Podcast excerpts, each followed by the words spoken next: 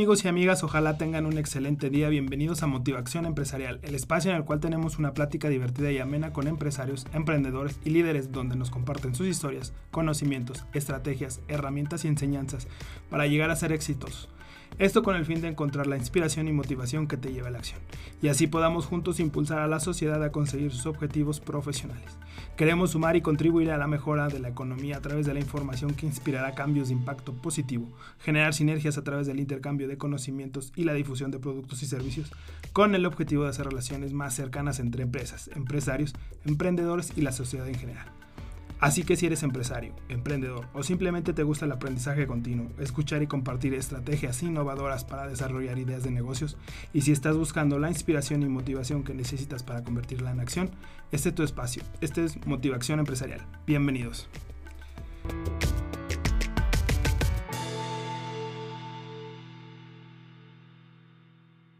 ¿Qué tal amigos? Bienvenidos a otro episodio más de Motivación Empresarial. En esta ocasión nos, nos, encontramos con Dalila. ¿Cómo estás Dalila? Hola Miguel, muy bien, muchas gracias. Muy contenta de estar aquí en este nuevo episodio. Así es. Y tenemos una invitada especial, Jimena. ¿Cómo estás? Hola, muy bien, ¿ustedes? Muchas gracias por la invitación. Bienvenida Jimena. Gracias. Mucho gusto tenerte aquí en este podcast. Sí, la verdad es que es un gusto para nosotros tener invitados y básicamente eres nuestra madrina. este, así es que nos vas a dar una patadita virtual, virtual, así es que pues bienvenida. Preséntate un poquito, por favor. Claro que sí. Bueno, mi nombre es Jimena Ramírez Salas. Yo soy licenciada en enseñanza del francés y del español como lenguas extranjeras. Yo obtuve este diploma en la Universidad Autónoma de Aguascalientes y ahora me encuentro viviendo, bueno, ahorita estoy en Aguascalientes, pero yo vivo en Francia, estoy haciendo mi maestría, me estoy especializando en la enseñanza del francés, pero con tres especialidades. El francés como lengua extranjera, el francés como lengua segunda y el francés sobre objetivo universitario o específico. Okay. Esta última especialidad. sí, explícanos. Claro. Bueno, el francés lengua extranjera es el francés que se aprende en cualquier país donde no se habla el francés. Ah, okay. Francés lengua segunda lo podemos encontrar en, en, Francia, porque es un país que recibe muchos migrantes. Entonces, para estos migrantes el francés ya, es una, ya no es una lengua extranjera, se vuelve una lengua segunda. Y lo que es la enseñanza del francés sobre objetivo específico o objetivo universitario es para aquellos alumnos que tienen el proyecto de trabajar en una empresa extranjera desde su país o en el extranjero. Y para los universitarios que quieren hacer sus estudios en alguna universidad extranjera donde el francés es, es la lengua de estudio. Ok, ok, ok, ok. Y, y cuéntanos qué te inspiró, qué te motivó a, a, a, estudiar francés y no nada más estudiarlo. Eh, ¿Por qué el francés? Bueno, a mí los idiomas desde muy joven me llamaban la atención pero pues aquí en México siempre es el inglés, el inglés, el sí, inglés. Sí, sí, sí. Y dije, sí, tengo que encontrar otra cosa porque ya hay mucha competencia. No me puedo quedar nada más con el inglés. Y es cuando empiezo a investigar. Yo no iba a estudiar en la Universidad Autónoma de Aguascalientes, yo quería irme a la Universidad de Colima porque ya tenían varios años con esta carrera, que enseña, es enseñanza de lenguas extranjeras. Mm, allá fui a hacer mis exámenes y todo, pero era muy difícil entrar porque era foránea. Okay. Y un amigo me dice que crees esta carrera va a abrir en Aguascalientes, es español y francés. De hecho, yo soy la primera, formo parte de la primera generación. Y pues envié mis papeles, hice los exámenes y todo, y pues fui aceptada y me gradué en el 2016. Hace poquito. No, no. Sí, claro. digo, para cuando yo me gradué ya eso suena, eso suena no, poquito. Si sí, sí, sí. No, nada más ahí lo dejamos. Somos jóvenes nosotros. sí, todavía. sí, no, nadie de aquí nos hemos vacunado. yo todavía no me vacuno. No, no yo todavía no, me Ah, vacuno. bueno, perfecto. por eso digo todo. Un saludo a Rabín, que sí. Sí, ya lo un saludo a Rabín por este sí se acaba de vacunar y justamente por eso no está aquí.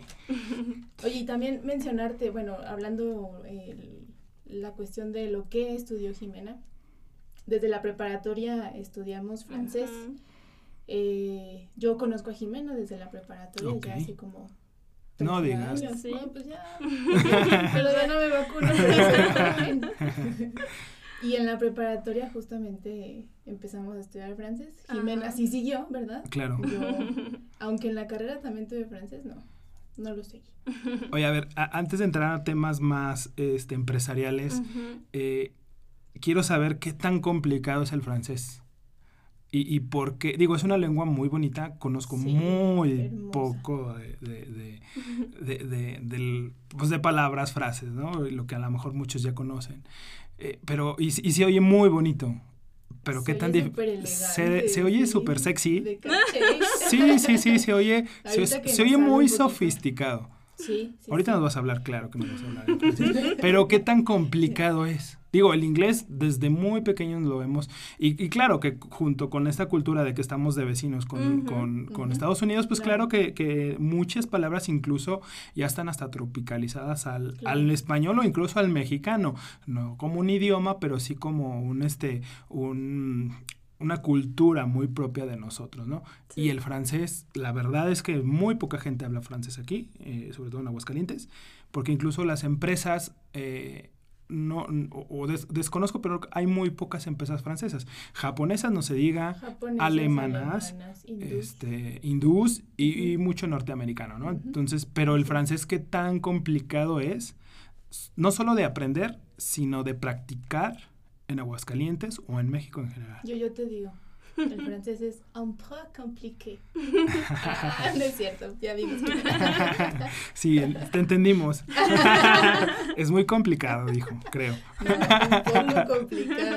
No, digo, pues, sobre todo porque lo que se le entendió creo que era muy complicado. Jimena, por favor. A ver, pues ahora sí que ya depende de, de cada persona, Ok. ¿verdad? Eh, es una, un idioma que requiere mucho estudio, sí, porque hasta para los franceses es complicado. La ortografía, la conjugación y todo es complicado. Sí.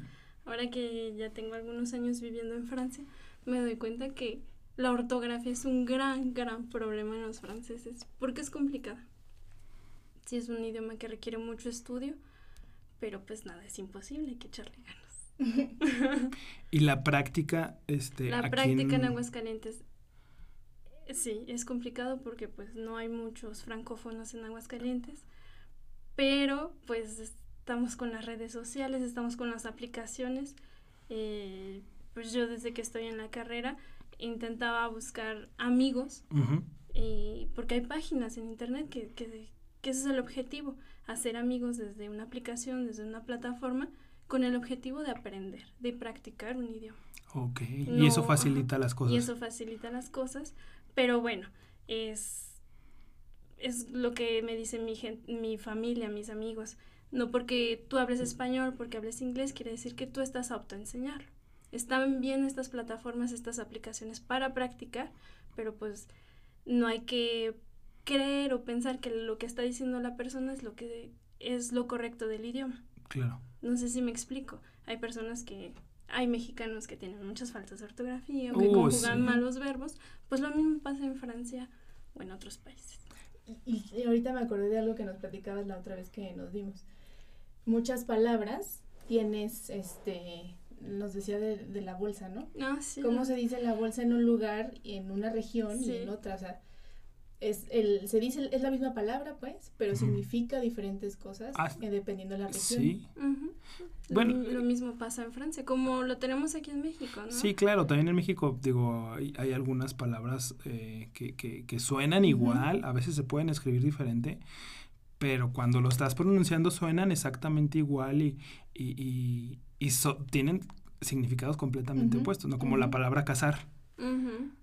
Con S o con Z, y, y significa completamente eh, cosas diferentes.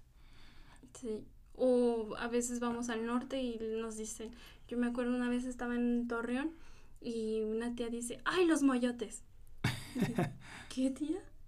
Los mosquitos. Los yo, moyotes. ¿qué? O, ay, vamos a comer unos lonches. ¿Cómo que? Ah, Sí, que aquí en. Aguascalientes un lonche puede ser, incluido de lleva- muchísimas ajá, cosas. Puede ser cualquier cosa, lo que te llevas al cosa. trabajo o a la escuela. Hay un lonche, es una torta. Una torta. O sea, cosas así que, pues sí, primero lo escuchas y dices, ¿a qué se refiere? Y entonces tu aprendizaje del francés aquí en Aguascalientes, eh, de manera muy teórica, este, ¿qué tan complicado es llevarlo a la práctica en Francia? Pues mm, la gente cercana con la que, con mi gente cercana en Francia me ha dicho que yo hablo el francés correcto. Ok. Porque, oh. sí, porque pues en la universidad te van a enseñar el francés estándar y pues sí, el francés correcto, una buena conjugación de verbos, una buena ortografía, todo. Y pues porque tienes que redactar trabajos, tienes que redactar una tesina o lo que tengas que hacer, pues tienes que hablar bien y expresarte bien. Y es lo que me dice eh, amigos, allá que, que, yo hablo el francés correcto. Me han dicho, tú, tú sí hablas francés, nosotros ya no hablamos francés. y, que, y, que, igual suele pasar aquí en Aguascalientes, aquí en México con el español. y el inglés, ¿no? Eh, incluso sí. lo hablas mejor, ¿no? Que los propios Porque lo apre bueno, sobre todo otra lengua extranjera, la eh, eh, no las enseñan y la tratamos de entender y de practicar de la manera correcta de la cual nos enseñaron. Yo lo que he notado que el español, pues como lo hemos aprendido como de, de forma más empírica, aunque sí hay clases de ortografía y redacción, yo me acuerdo que cuando estaba en esa clase realmente no le ponía tanta atención. Y, y, no solo yo, sino en general todos. porque dices, ¿por qué lo voy a aprender así si lo puedo aprender de manera empírica? Pero por eso ahora tantas faltas de ortografía, tanta falta de coherencia. O nos, quizás al hablar es más fácil, pero cuando tienen, bueno, yo lo he visto con alumnos, cuando tienen que hacer sus cartas para, para ganar una beca o para un trabajo o algo, escriben como hablan. O, no saben redactar. No, sí, no, no, saben redactar y pues el idioma, sí hay una gran diferencia de lo cómo se habla y cómo se escribe. Sí, claro. Y pues si eso pasa en una lengua materna, pues obvio que también va a ser complicado en una lengua extranjera. Sí, sí, sí me imagino. ¿Y cómo es vivir en Francia? ¿Cómo es? ¿Cómo es? Platícanos. Mm, bueno, voy a ser muy sincera. Cuando yo llegué por la primera vez para... Mi primera experiencia fue laboral. Entonces, eh, llego y pues lo que uno tiene en mente, ¿no? Francia, un país pues con una cultura riquísima, un país con mucha historia. ¿Tú crees que pues los franceses van a tener un cierto nivel? Mm, en cuanto a la cultura, pues algo elevado. Mm, yo pensaba, es el primer mundo, ¿no? La modernidad a tope. Y me voy dando cuenta que pues son muy orgullosos de sus tradiciones y pues a mi punto de vista mexicana, viviendo, pues estamos en el continente americano, para mí no son nada modernos en muchos procesos y en muchas formas de, de, pues, de vivir. Por ejemplo, yo antes nunca había enviado una carta en, en México. Ok. Si tenía que enviar algo por, bueno, por correo, pues siempre eh, vas a DHL, FedEx, así. La verdad, yo nunca he ido a Correos de México. Ok. Yo. Yo no sé si Bueno, y, y, por la generación Ajá, por la generación. Sí, a mí sí me tocó un poquito sí, ir a, a, recoger o, llevar algo, pero pero pues muy pequeño. Ajá. O, en la actualidad pues no se redactan cartas en México. Eh, no. No. o se envían por correo, vaya. Ajá, el correo electrónico. Y entonces llego allá y, oh sorpresa, es la primera vez que tengo que ir a comprar timbres, que tengo que ir a, identificar pues el buzón más cercano de mi casa. Claro.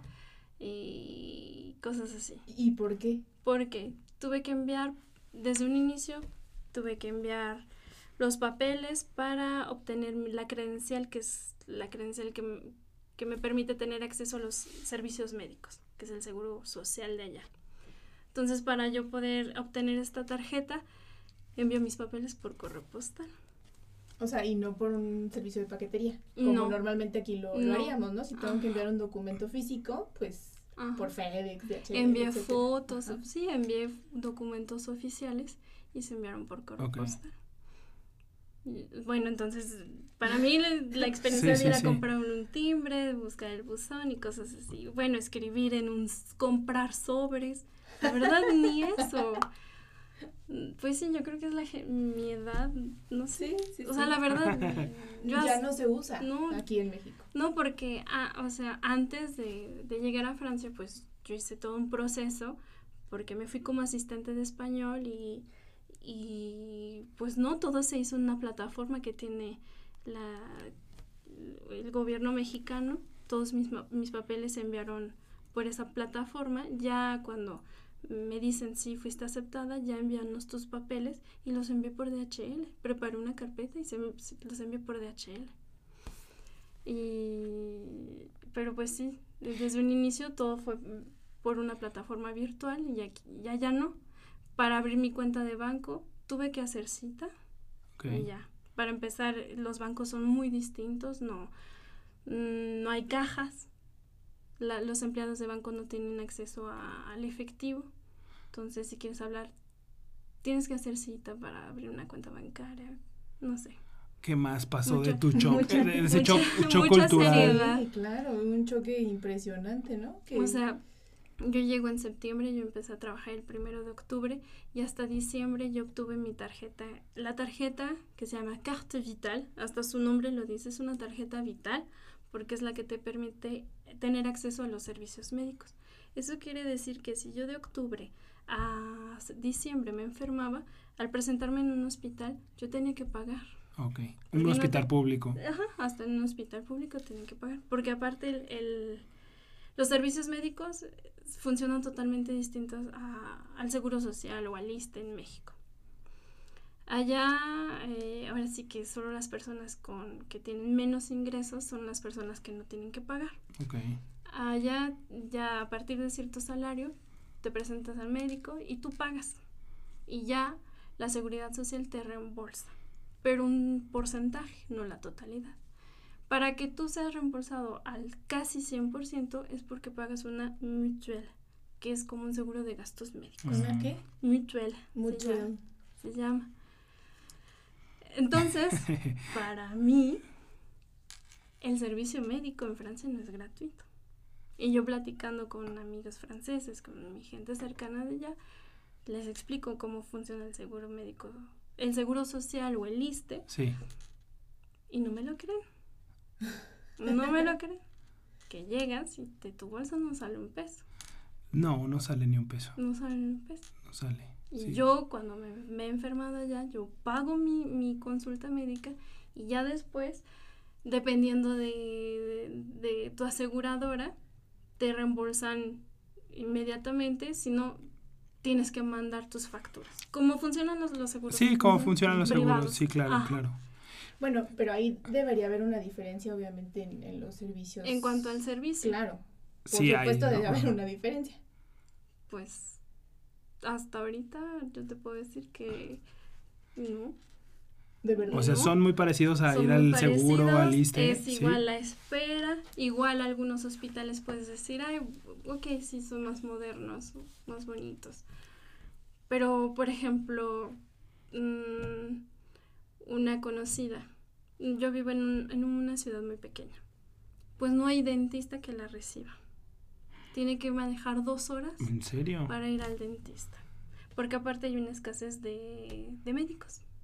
¿En serio? Claro, por, por la población también ya grande que, que hay en Me han explicado que hace muchos años eh, el gobierno francés dice va a haber cierto número de médicos en el país.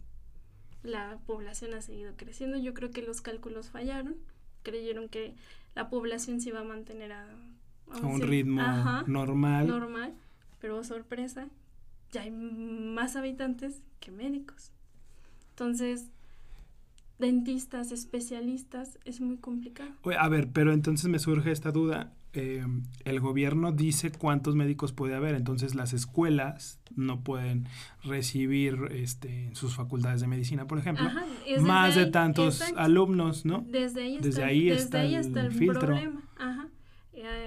Están saliendo muy pocos. Oye, entonces si yo soy médico, ¿puedo irme a Francia como Claro, oportunidad de trabajo? Claro, de hecho ahora con O sea, todo- ¿sí me aceptan? O sea, ahora con eh, COVID y todo eso, cuando tú revisas ahorita las personas que pueden ir a Francia, porque durante mucho tiempo las fronteras estuvieron cerradas. Sí, claro. Había un apartado donde decía personas, personal médico que viene a, pues, apoyar ante la contingencia. Hay, eh, estas personas sí podían entrar al país. Claro, ok. De hecho, enfermeras, eh, auxiliares de, de enfermeros, no son franceses o sea, es normal que en un hospital tú trabajes con, con una rumana, con una portuguesa. Cualquiera de la, de la Unión Europea. De la Unión Europea. ¿Qué pasa con los extranjeros que no forman parte de la Unión Europea? Eh, se tiene que hacer una validación de tu de tus estudios, de, tus, estudios, de, tus diplomas, tienen que ser traducidos y ya hay un pues lo que pasa en todos lados, ¿no? Aquí también en México creo que se tiene que hacer una revalidación de tus diplomas. Sí para ser aceptado en ciertas universidades y todo, pues allá también hay que traducir tus diplomas y ya eh, se llama France Education, quien se encarga de, este trámite, que te dice tu diploma equivale a, a tal grado de estudios en Francia.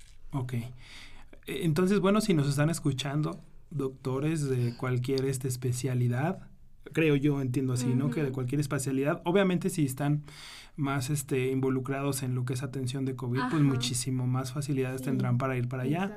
Entonces, quienes tengan esa inquietud y sepan o no sepan francés, eh, podrían mm, apoyar. De preferencia. Es, necesario el francés. Es necesario el, francés. Es indispensable. ok. Porque. Qué bueno que nos aclaras esa parte incluso para postular algún trabajo, una vez que eres extranjero, te van a pedir el diploma de, de estudios de francés. ¿Y qué nivel? eh, pues C1. Bueno, no sé si estén familiarizados con los niveles del marco común europeo.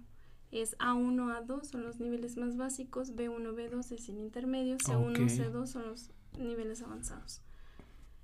Por ejemplo, para ingresar a, una, a un posgrado es necesario un B2. Ya. Ok. Y, y, yo creo que no solamente en este caso médico, ¿no? De ver, o sea, la misma pues que será el, índice de población, debe de indicar que tal vez no hay tantos, no solo médicos, sino ingenieros, como Lo, que está pasando en Canadá, ¿no?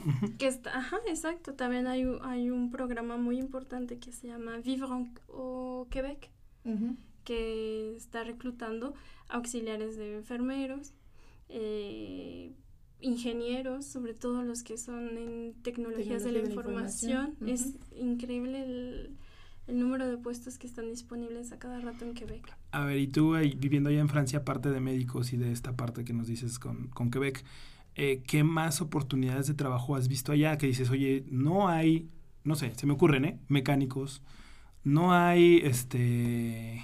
Cocineros. Este, bueno, no creo que cocineros falten, si son muy buenos en, ajá, en, en, la cocina, ¿no? Chefs.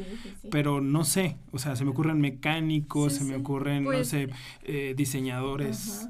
Bueno, diseñadores de modas tampoco, pero no sé. Diseñador gráfico. Ajá, un diseñador gráfico, algún ingeniero. Están, este, solicitados en todo el mundo. Sí. Y bueno, lo que llega a pasar en países desarrollados o economías fuertes, los los franceses, 100% franceses, pues a veces ya no quieren hacer ciertos trabajos, que es lo que ha pasado en Estados Unidos. Sí, sí, sí, lo que pues pasa en Estados Unidos. Eh, pues allá también. Entonces, ¿quiénes ves en el campo? Los migrantes. ¿Quiénes ves? Eh, ¿A quién ves en, en los pequeños trabajos de meseros, en los hoteles? Como operarios en alguna empresa. Son los extranjeros. Son extranjeros. Ok. Pues ¿por qué? Porque, bueno, yo lo he visto, sobre todo en, en Francia hay una, hay una gran población de, de gente del norte de África, que son los marroquíes, los argelinos, la gente de Túnez. Están por todas partes en Francia y también hay muchas personas de Chad, de Malí y todo eso. Aparte porque Francia pues es, ofrece visas de refugiados. Ah, ok, ya, ya, ya, sí, claro. Todo eso. Hace ratito mencionabas un poquito de los, los que menos ganan, no pagan, digamos, el seguro social. Que también, eh, o qué tanto te has dado cuenta de que también se paga ya con respecto a decir, ok, es un, un lugar donde, bueno, pues a lo mejor hay oportunidades de trabajo y se gana bien. Digo, así lo vemos, por ejemplo, de, de México a Estados Unidos. ¿Qué tanto es como la, la similitud en Francia? Pues eh, yo digo que es la misma situación, ¿no? Los paisanos que están en Estados Unidos, que están trabajando en el campo y todo, quizás en Estados Unidos no tengan el mejor estilo de vida, pero pues ellos están allá porque envían dinero a, México. Pues lo mismo pasa allá. Quizás allá todos los extranjeros que están trabajando en este tipo de, de trabajos, allá no pues van a ser clase media, igual clase media que va a recurrir a las ayudas sociales, pero pues ellos están ahí pues principalmente para enviar dinero a, sus países, que pues, con la conversión pues sí. Vale la pena. vale la pena. Ok, ok. ¿No? O sea, se repite esa historia. la verdad. Pero yo lo que he visto es que en Francia todo, para todo se necesita un diploma. Yo estuve trabajando en una preparatoria que forma a los chavitos que no tienen como la las capacidades para entrar a una formación universitaria de licenciatura. Ahí los preparan para tener un oficio. Entonces mis alumnos eh, se estaban preparando para ser albañiles, para ser carpinteros, para ser pintores. Entonces, eh, los oficios allá son... Sí, es, una, es una educación formal. Exacto, exacto. No que aquí. una carrera técnica. Ajá. Sí, que, pero que aquí realmente no, no. Digo, sí hay, sí hay algunos institutos que te forman y te preparan para oficios. Pero no necesitas el mm, diploma para, poder ejercer. Allá sí lo necesitas forzosamente. Es necesario si quieres abrir tu negocio, pues sí, lo vas a necesitar. Ok. Ah, Eso es, yo creo que muy, bueno. Yo creo que es pues, algo que deberíamos pues, de, ¿no? Claro, porque tiene sus ventajas. Cuando ya tienes problemas con tu boiler, hablas al plomero y solo por la visita te va a cobrar 50 euros. Solo por la visita. E, es caro. Sí, sí, sí. pero, pero garantizas, garantizas exactamente, no que dices aquí en México, en Aguascalientes, oigan, ¿a quién, ¿a quién me recomiendan que sea bueno y barato? y, que allá garantiza el servicio de alguna u otra manera. Es más caro, pero garantiza. exacto. Un servicio. Sí, tiene sus ventajas y pues sus desventajas porque pues sí podrá ser un poco, pues es caro. Porque incluso para un francés que llega una persona y estuvo 15 minutos en tu casa y ya, 50 euros. Sí, claro. Claro, ¿no? Pues a todos nos te llega a pesar. Pero pues sí, eso está... Y, me llama la atención también pues esta formación eh, de, de oficios porque también de alguna u otra manera garantiza eh, que, tengas esa intención de, ¿no? Porque aquí realmente la vez, a veces es como porque la vida te fue llevando hacia allá. Sí, porque aprendí de mi papá. ajá, o de, o de un pequeño negocio que estaba ahí cerquita y que me mandaron mis papás para aprender y pues me gustó y le fui aprendiendo, le, fui sabiendo. Sobre todo eso, ¿no? Que le vi buen negocio. Eh, eh, el tener estas em, instituciones que te forman y que te dan un diploma para una, un, un, oficio en específico, pues garantiza de alguna manera que, que estás en el camino correcto. Capacitado para hacerlo y Pero que sobre todo también tienes la actitud. O sea, quieres hacerlo. Por supuesto. No es nada más que te, la vida te llevó o que le vistes el negocio ahí. Ahora, eh, esto me lleva a una pregunta. ¿La educación es, eh, ¿Es gratuita o se paga? Es gratuita, sí, la educación básica es gratuita, pero a partir de la preparatoria ya no estás obligado a estudiar. Ok. O sea, la, la educación eh, obligatoria es hasta los 16 años, cuando terminas la, secundaria, porque ya la secundaria son cuatro años, la primaria son cinco y la secundaria son cuatro, y ya la preparatoria de tres años. Sí, la, la educación pues sí, es gratuita. A partir de la universidad empiezas a pagar, pero pues no es nada. Y una vez más, dependiendo de los ingresos de tus padres o si tú ya eres independiente, van a hacer el cálculo y pues si no tienes los medios, habrá una beca. Ok. La mayoría de edad allá... 18, 18 igual que aquí. 18 años. Allá lo que pasa es que mm, todo se concentra alrededor de las grandes ciudades. Entonces la gente que vive en pueblos o en ciudades pequeñas pues siempre se tiene que mudar a ciudades más grandes que es donde están las universidades. Y es ahí donde viene el problema, que ya los papás, pues igual la universidad se paga, pero pues el, vivir. Ajá, ese es el problema. Claro. Entonces, pues también hay muchos jóvenes que abandonan los estudios superiores por, pues porque no tienen los medios. Claro. Pero bueno, ya vienen las formaciones a distancia y pues el que quiere estudiar aquí o en el extranjero y todo, supuesto. le busca. Es lo mismo que decía Miguel ahorita, ¿no? O sea, si tienes el interés por... Sí. Sí. A ver, y, y, platícanos ahora exactamente de esta parte de la educación a distancia. Cuando tú llegaste ya todavía la pandemia no se daba. Eh, en muchas partes del mundo toda la educación era presencial, salvo excepciones, podías tomar clases en línea en diferentes niveles y en diferentes este, instituciones. Eh, a través, digo, tú llegaste allá antes de pandemia, ¿cómo fue esa transición eh, hablando de los estudios? Cuando llegó la pandemia y ahorita que inclusive todavía estamos en ella. Sí. Eh, bueno, pues antes de la pandemia, pues clases presenciales, todo normal, ¿no? Eh, yo diría que hasta el uso de las nuevas tecnologías no, no estaba tan presente. Ok. Yo, yo lo que viví, pues sí, lo, lo viví porque eh, hasta los, todos los trámites administrativos, algunas prefecturas eh, abrieron plataformas para iniciar los trámites en línea algo que no, no existía antes, todo era por correo postal. Mandabas tu carta. Ajá. Entonces yo, di, yo lo he dicho a gente cercana allá en Francia que eso fue algo muy bueno para Francia. Que a partir de, de la pandemia, pues modernizar. Los obligó a, a abrir plataformas, iniciar eh, muchos trámites administrativos en línea.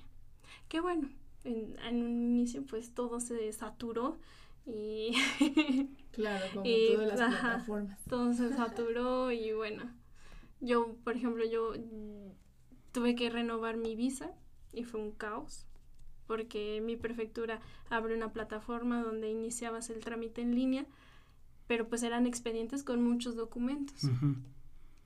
Y en vez de decirme, te faltó tal documento, me decían, vuelva a aplicar. Entonces era, volver a cargar lo mismo más el documento que me falta. Y ya lo enviaba y yo creo que era otra persona que tenía otra, otro punto de vista o algo y me decía y llegaba a, a notar algo que la otra persona no notó y me volvió a decir lo mismo. Vuelve a aplicar, por favor. Entonces un día me envían un correo y dice, debido a que nuestra plataforma se saturó, este ya no puedes tener visa. Se agilizó como, como, o sea, como ya había tantas solicitudes y se saturó el sistema y todo, como que dijeron, ya, sí, sí, sí ya, ya está autorizado. Sí, hay que liberar lo más posible. Pero, pero es que yo dije, yo desde un inicio dije, pero ¿por qué me están rechazando todo lo que ya subí? ¿Por qué no me piden, te falta esto, te, te falta otro? Y que suena muy raro eh, viniendo de Europa, viniendo del primer mundo, que no hubieran estado preparados con plataformas en línea para hacer ciertos trámites. Eh, lo, entiendo de toda Latinoamérica, te lo entiendo de México. Pero no. pero, te lo entiendo, no, claro que nunca, nunca del primer mundo. No, no yo, yo, también estaba un poco sorprendida, de hecho, pues ese fue el gran shock que, que tuve en un inicio porque dije, pues, ¿qué onda es el primer mundo? Pero, pues ahora sí que eso es yo creo que una de las grandes ventajas que tiene México, pues al estar cercano de Estados Unidos, pues en ese tipo de, aspectos... Eh, Tiene que ser no, Nos gusta ser, ajá. Sí, por supuesto.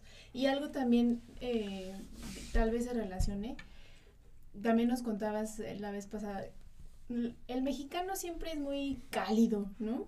Sí, en general toda Latinoamérica. sí. y Sí, los latinos somos muy cálidos, ¿no?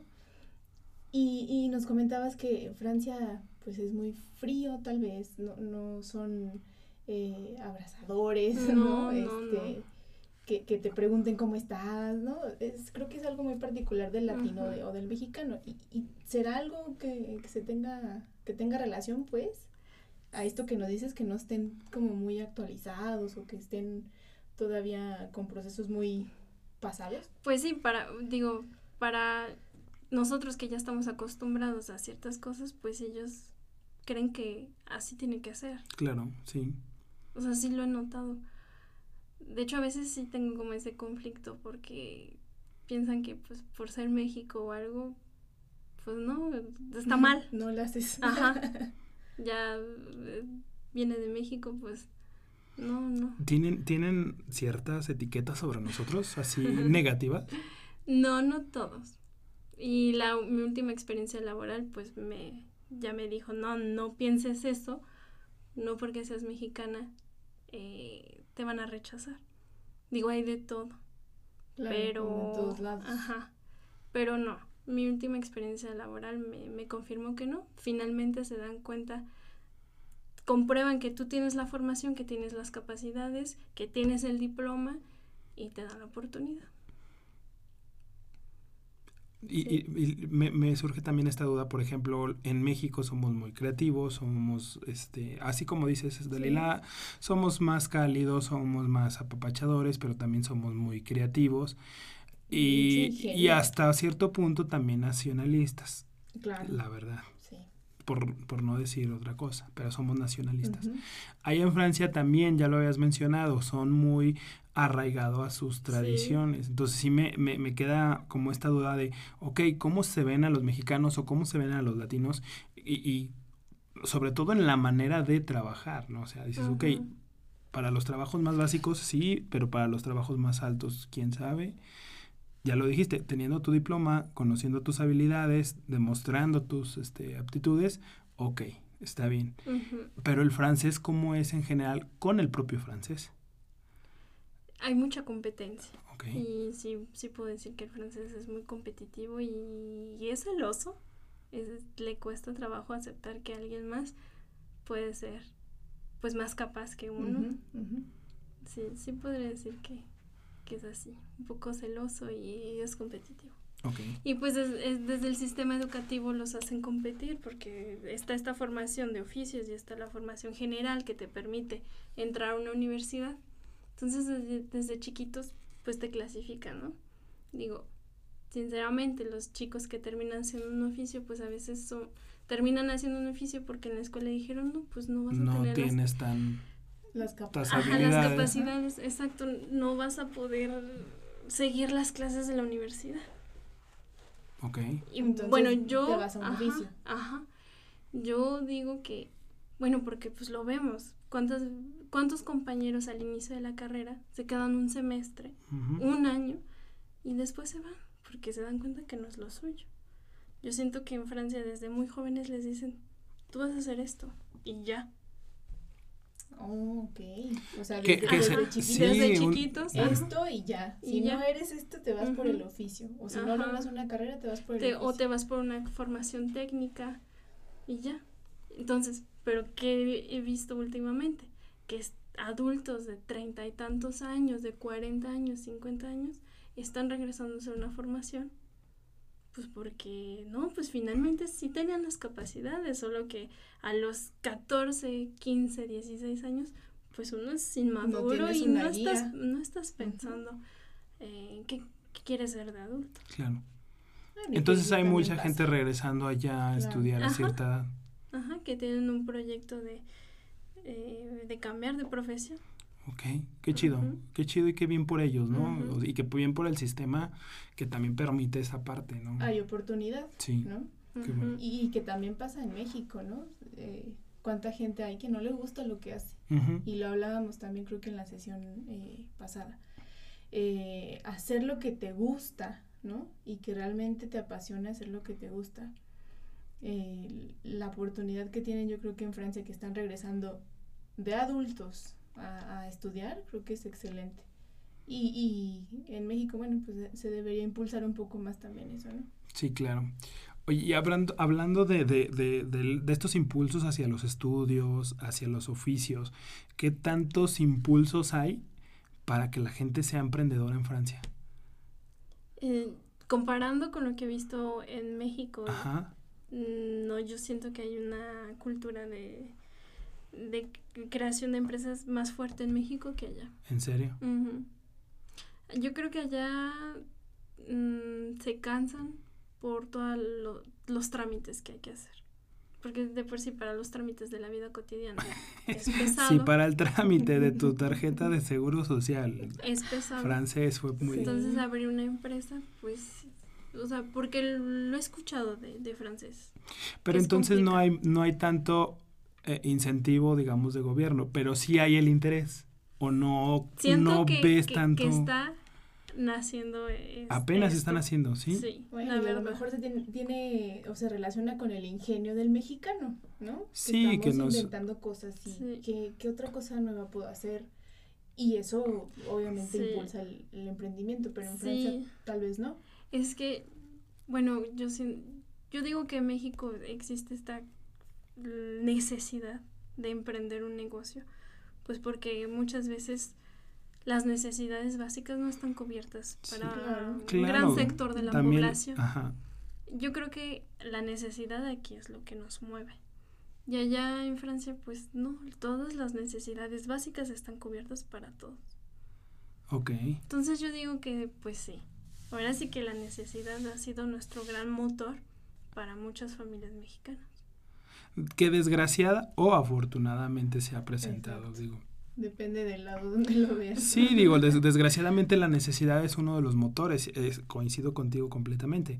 Afortunadamente tenemos ingenio, tenemos creatividad y tenemos como la manera de, o sea, aunque sea un negocio informal, no los promuevo, pero aunque sea empezando con un negocio informal. Pero es que es esa necesidad, bueno, de cubrir tus necesidades básicas, pero también está ese sector de la población que no tiene ese problema, pero hay una gran competencia. Ok. Somos muchos. Demasiados. Es, un, país muy poblado. ¿Sabes cuántos son en Francia? Es la mitad. 60 millones más o menos. Sí, se acaban de decir en que somos que 125 millones aproximadamente. Y ahorita lo que mencionabas de Marsella. Bueno, no lo podemos investigar, pero todos, o sea, son muy pocas las grandes ciudades y no estamos hablando de no hay ninguna ciudad de México en Francia, ni en, ni en Europa. O sea, en tamaño y en población. En, población, sobre todo. Sí, sobre todo. No hay, entonces. pues es complicado porque. ¿Cuáles no sé, ¿Tienes una idea en México? Son 861 mil. 861 mil de población en Marsella. En Marsella. Y, que es la segunda ciudad, ¿no? La segunda ciudad más grande de Francia. ¿Y cuántos hay en París? Que es la primera, supongo. París, vamos a investigar. Entonces hay pocas ciudades grandes. O sea, después de París, Marsella, ¿cuál otra? Lyon. Y Lyon. Bordeaux. Yo Bordeaux. Ok. Dos, dos punto, dos punto cien millones de... O sea... En, en París. Dos punto cien el doble de Aguascalientes. Exacto. O sea, el doble de Aguascalientes. Estamos hablando que es la capital. Estamos, estamos hablando de que casi llegamos a, la a los habitantes de Francia. Guau. ¿No? ¿Y, es grande la ciudad de Francia? El, Ajá, el, tamaño, el territorio. No, no, es pequeño. Es pequeño. Es pequeño. Son ciudades pequeñas. Pero ¿qué pasa en Francia? Pues sí hay muchos pueblos. O yo donde vivo, para mí es un pueblo. Pero para ellos no es una ciudad, son 25 mil habitantes. 25 mil Y es una Ay, no, creo que el fraccionamiento donde vivo Exacto. Somos 25 mil. Sí, creo que sí. El ojo caliente, ¿no? Casi. Fíjense, e, en la Ciudad de México, solo al 2015 inclusive, este, ahorita veo al 2020, son, eran 8.8 millones. 8.8 millones comparado con Nueva York eran 8.4 y Los Ángeles, bueno, Los Ángeles un poco más abajo, 3.9, pero nada que ver con las cifras de París. 2.1. De París, ¿no? Sí, muy pequeña. Eh, eh, entonces yo creo, digo, volviendo a uno de los puntos que mencionabas anteriormente, que ahí la demografía, a lo mejor las, los cálculos fallaron, eh, pues creo que a lo mejor estaban bien, eh, eh, estaban correctos, ¿no? Es decir, a ver, no vamos a crecer tanto, tenemos una población de tantas personas, se necesitan tantos médicos con estas especialidades. Sin embargo, pues bueno. No, no hay suficientes. No hay suficientes. y es una oportunidad que que podríamos aprovechar quienes tengamos estas habilidades, ¿no? Capacidades e intenciones de. Sí. Habría que investigar qué otras oportunidades laborales hay, no solamente los médicos, ¿no? Sí, no, yo creo, yo creo que a lo mejor, no sé, en educación como están. Bueno, de hecho yo ahorita mm, eh, entrar al sistema educativo francés eh, hay que ser francés o europeo. Ok. Pero como hay pues muchos maestros que faltan o la maestra que ya se fue de incapacidad, etcétera, etcétera, pues hay que cubrir ese puesto, entonces ahí se abre a cualquier persona que esté legal en el territorio francés. Sí, claro, legal. Que es donde ahí entré, yo postulé para dar clases de español, envié mis papeles, todo igual, mi traducción, mi, sí, tuve que pedir la equivalencia y todo lo que ya he comentado. Y me llamaron y me dijeron, oye, pero vemos que también tienes la formación de enseñanza del francés. Y digo, sí. y luego vemos que nada más pues, pediste clases de español. Digo, sí, pues para poder compartir mi cultura, yo soy nativa y pues me interesa. Aparte también tengo la formación, la licenciatura es enseñanza de francés y español. Digo, bueno, ya tuve la entrevista con la chica y me hizo algunas preguntas y todo. Y dos horas después me dicen, hay un puesto disponible en tal preparatoria y es para empezar tal día. Ah, sí, de clases de español. No, clases de francés. Mira Entonces, eh, fue algo curioso. Hasta mi familia me dijeron, no sé, vas a, vas a, vas a dar, clases, de, francés, en, Francia, siendo mexicana. Ajá, sí. ¿Y Cómo, cómo te o sea, cómo te hizo sentir eso? Pues yo la verdad no, nunca pensé que me iban a, ofrecer el puesto. Ok. Pues sí, por ese hecho, ¿no? Porque es la clase que... Ajá, que se encarga de los migrantes. Entonces, esa, esa clase es muy importante porque se enseña el francés, claro, pero también se les enseña cómo funciona el sistema educativo, cómo... Ya, ya, ya. Eh, no sé, una vez una alumna llegó y me dijo, maestro, me dieron este papel, no lo entiendo. Pues era su, su maestro titular le estaba pidiendo que llenara ese papel porque tenía que marcar qué materias quería cursar el siguiente semestre. Ok. Y pues son alumnos donde a veces el hijo habla el idioma y los papás no lo hablan. Y yo me di cuenta que el papá había firmado donde no tenía que firmar. Tenía que firmar las autoridades de la escuela y el señor se agarró firmando todos los papeles. O sea, es, es, fue muy interesante, yo aprendí muchas cosas, pues tenía tres chicos que venían de Malí, que no sabían escribir ni leer. Ah, entendían el francés y todo, pero escribir ni leer, no, no, no podían. y, que, y que es una experiencia muy gratificante, ¿no? O sea, no solo es, digamos, enseñar a los franceses a, eh, sino a todas esas personas que tienen ese deseo de superación y que la vida los ha llevado a migrar a un país que a lo mejor no es su, que obviamente no es su país nativo, entonces es creo yo muy gratificante poder ayudar. Sí, fue un reto. Fue todo un reto porque pues sí en el salón yo escuchaba árabe, escuchaba sí, se escuchaba mucho el árabe, porque como les decía hay mucha migración por parte de los países de Marruecos, Argelia, donde la lengua eh, es el árabe. Sí, fue, fue, todo, fue todo un reto. Viendo un poquito más, ahorita investigué rápido. Sí. Eh, unas de las, bueno, algunas de las, eh, ¿qué podremos decir? Eh, trabajos, pues, que son Oportunidades. solicitados en Francia. Docente de español. Mm. Ingenierías de todo tipo. Agentes comerciales fisioterapeutas, psicólogos eh, y ya, que son los que más los que más están solicitando. O sea, creo que hay de todo, ¿no? Y que aquí tenemos eh, este pues no sé si muchos de esas profesiones, pero Exacto. que podríamos o que podrían si nos están escuchando tener una ventana ahí, una oportunidad. Y hay muchos programas de intercambio y yo lo que veo ah, el problema siempre es el idioma. Sí. Ahorita que estoy haciendo mis prácticas en la Universidad Tecnológica de Calvillo, yo es lo que veo, que los chicos no se están yendo pues porque les falta el idioma.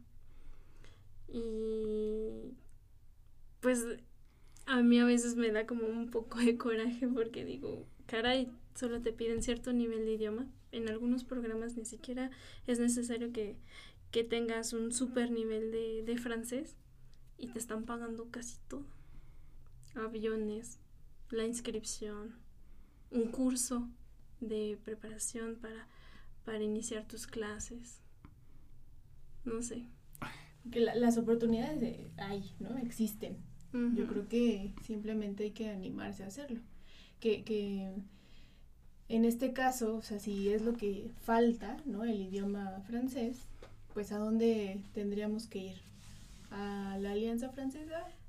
Las mismas universidades tienen los cursos de, de idioma. Sobre todo las, las universidades tecnológicas tienen las clases de francés. Porque pues obvio quieren enviar alumnos. Sí. Yo creo que toda universidad se siente orgullosa de enviar sus alumnos al extranjero. Yo creo. No, definitivamente. Y pues sí, se abren los cursos de francés, pero por ejemplo, ahorita donde yo estoy, en la clase solo hay dos alumnos. Bien poquitos. De toda una universidad. Sí, claro. sí. Bueno, eso es la, parte de lo mejor complicado. Sí, no, y regresamos a uno de los puntos anteriores y uno de los motivos inclusive que, comentaba aquí Jimena, el querer destacar y el querer ser diferente al inglés. Digo porque de alguna manera podemos aprender el inglés más o menos sencillo, más o menos. Pero si tenemos un poquito más de visión y decimos, ok, mejor, ¿por qué el inglés? Pues a lo mejor va a ser sencillo, mejor otro idioma. ¿Por qué no el francés cuando hay varias oportunidades laborales ahí? Sí. De crecimiento es personal. Que hay que aprovechar México y Francia ya ah, desde hace años tienen una buena relación. Entonces siempre se están haciendo convenios, ya sea académicos o entre las empresas y todo. Pues incluso no hace mucho se firmó como un convenio donde se quiere enseñar francés a, desde secundaria, me parece. Ya va a iniciar un programa piloto en el estado de Aguascalientes. ¿eh? Pero solo creo que van a ser ocho secundarias o algo así. es un programa piloto.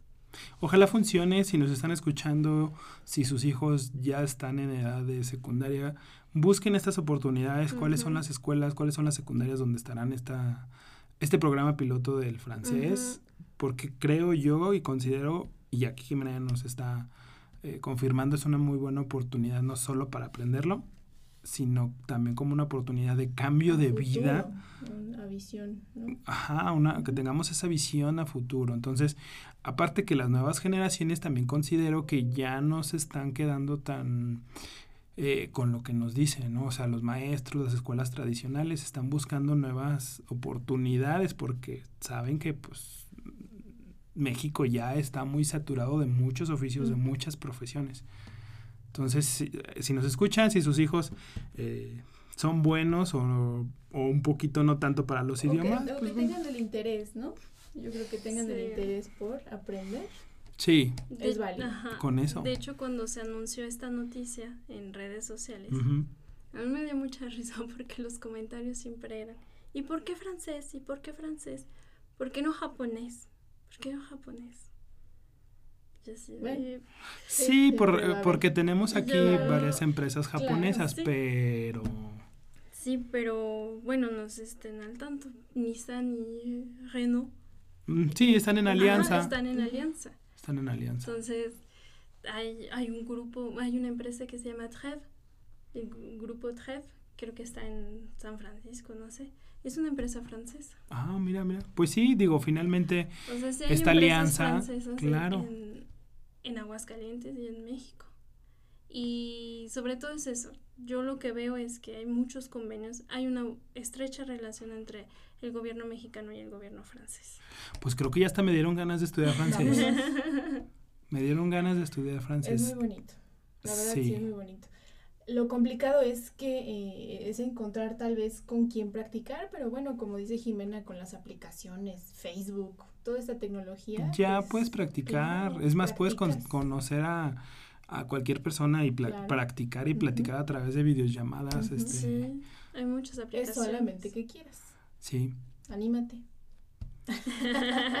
estudiar. Claro que sí, lo voy a hacer. Vas a ver que para la próxima, para el próximo episodio, este hablaré un poquito la intro en francés. Ahorita que Jimena nos ayude otra vez. pues sí. sí. Pues anímense, anímense, yo sí me ando animando a estudiar francés. Este Lo mismo pasa con Quebec, creo que desde la Secretaría del Trabajo sí. hay un... Sí, hay muchísimas oportunidades eh, en la... Sí, la Secretaría del Trabajo, el Instituto, bueno, Secretaría del Trabajo, está este, lanzando muchas convocatorias precisamente para Quebec y también con todos estos gastos pagados desde los cursos de francés, este visa, trámites, eh, incluso los boletos de avión, ¿no? También. Sí. Bueno, yo yo para mis estudios de maestría yo me fui por mis propios medios y la verdad si me hubieran apoyado, si me hubieran dado una beca, pues sí. Aprovechen. Sido más fácil. Claro, aprovechen, aprovechen. Que existen estos programas. Sí. Bueno. Sí, pues muchas gracias. No, pues de qué, muchas gracias. No te vas a ir sin decirnos algo en francés. Le meilleur pour ce beau projet et à bientôt. a ver, a ver si entendí. A ver, tú qué Muchas gracias, que nos desea mucho éxito en el proyecto y hasta luego. ¿Sí? Eh. Muchas gracias este, a nuestra madrina. Muchas gracias Jimena por, por venir, por estar aquí. Esperamos que, que, todo, todo salga bien con, con, la maestría, con tus prácticas gracias. y tenerte de regreso por aquí. Muchas gracias. Mucha suerte, sí, en todos tus proyectos, ya sean aquí eh, en Francia o en donde andes. Muchísimas gracias. muchas gracias, Jimena. Igual, amigos, muchas gracias por escucharnos. Esperamos que les haya gustado mucho este episodio. Eh, este, una, información distinta, ¿no? Sí, claro, y un episodio muy especial. Así es. Eh, porque también hasta nos dieron ganas de estudiar Vámonos para allá. Vámonos. Muchísimas gracias. Hasta el siguiente episodio. Bye. Bye. Bye.